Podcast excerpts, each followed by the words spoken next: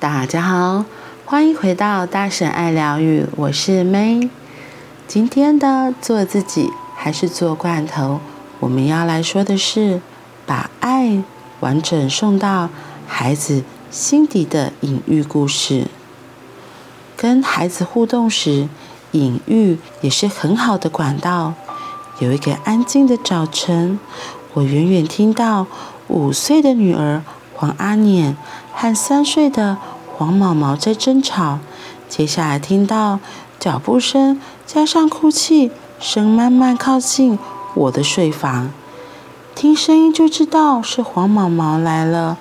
黄毛毛开门进来，爬上床，像小妹妹趴在大龙猫身上那样，在我怀里啜泣。我轻问：“怎么了？”“嗯，姐姐，我……嗯嗯嗯。”说真的，我一句都听不懂。不到三十秒，另一个小女孩也哭着走进我的房间。黄阿念也来了。我躺在床上，左手抱着小女儿，右手抱着大女儿。我轻轻地问黄阿念：“怎么啦？”我，我，然后毛毛打我，后来我就听毛毛，妈妈就这样。黄阿年五岁了，逻辑描述清楚多了。不过说真的，我还真的没有听懂他们到底在吵什么。孩子的争吵，说穿了，大多是你拿了我的什么，我不肯给你什么之类的大小事。不过有意思的是，排解小孩子之间的纠纷，其实不一定要听懂。我看看两个女儿说：“爸爸，来讲个故事给你们听。有两只猴子，呵呵和痒痒，他们很喜欢一起玩，玩得开心的时候都会哈哈哈哈一直笑，好开心，好高兴，好兴奋。可是。”有时候，呵呵和痒痒会吵架，一吵架就会很难受、不舒服、不高兴，很想要把对方推开，推得远远的。在一起的时候会很开心，也会吵架。可是如果呵呵不在，只有痒痒一个，就会好无聊，好无聊哦。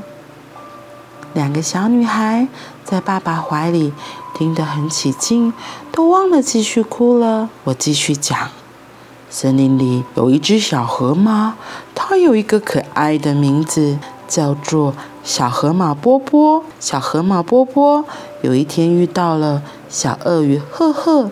小鳄鱼赫赫有一副看起来很可怕的牙齿，牙齿好尖，好尖，看起来就好可怕。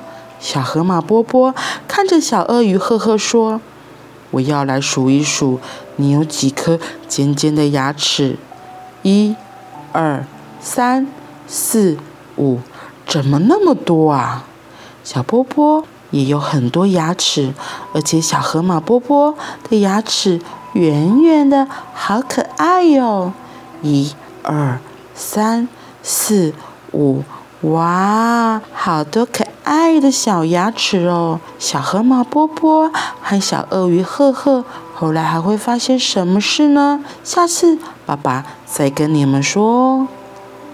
神奇的事情发生了，两个小女孩听完故事，不约而同翻身下床，走到客厅，然后我听到黄阿年跟妹妹黄毛毛说：“来，姐姐说故事给你听。”五分钟前还吵得不可开交的姐妹，相亲相爱起来了，真好。来倒带一下，呵呵和痒痒的故事，用意很明显，就是在说着姐妹之间的争吵与平常拥有的快乐是两个都在的。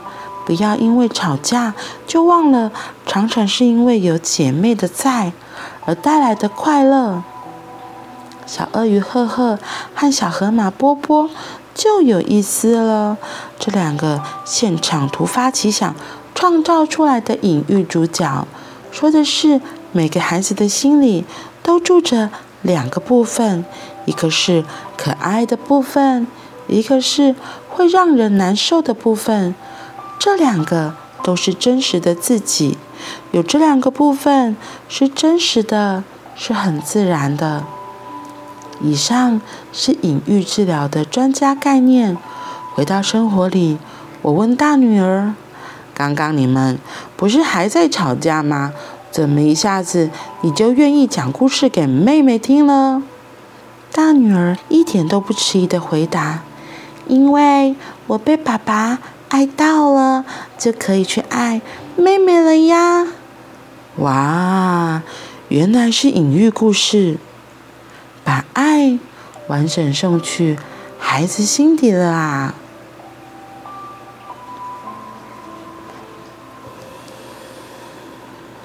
我刚刚突然想到，或许隐喻故事也不是只有在用来跟孩子说话，当然也可以用来跟你自己很亲密的朋友或是伴侣。当有些事情不好意思开口，或许你也可以像这样，用说隐喻故事的方式来表达自己的心意。透过说故事的方式，让别人、对方可以了解你要表达的是什么。我觉得很多事情真的，我们会不好意思说出来，怕说出来就是很尴尬。就像电视上，或是你有时候跟过去问事情的时候，你就是说：“哦，我朋友说，或者是我朋友他有个困扰，也类似这样吧。”就是有些话不好意思直接问医生的时候，或是比较难以启齿的时候。有时候隐喻故事也是类似这样子的角色，然后我会鼓励说用隐喻故事的方式来说，还有一个很重要的，我觉得，我觉得宁可用隐喻故事的方式来练习说自己的真实感受或是想法，比什么都不说还来得好好多倍，好多倍。在赛斯有一句话说的，就是表达是安全的。我们其实都很怕说出来会说错，或是会得罪人啊，或是别人怎么看我们啊。这是我觉得是我们东方社会的一个，我们被压抑、被制约，就是无形无水，所以以至于我们不敢讲话。可是，在西方社会，他们就是真的都很勇敢表达。他们也都敢说，所以或许有些话，我觉得可可以用隐喻故事来练习说说看，说出你自己心里面想说的话，因为唯有你说出来了，别人才有机会了解你心里真的在想什么。当别人了解你了，才有机会可以更靠近你。所以，如果你准备好了。或许可以从说故事开始，就像这样，用隐喻的方式来说出你心里的真正感受。慢慢的，你会更进步，也会敢更直接表达的，好吗？所以，或许我们也可以这样来运用隐喻故事来表达自己。让你想让他靠近的人更了解你，透过说的方式，你也可以更靠近别人。当你有机会打开自己的心，说出自己想说的话，别人就有机会可以给出他对你的爱，有机会滑进你的心里哦。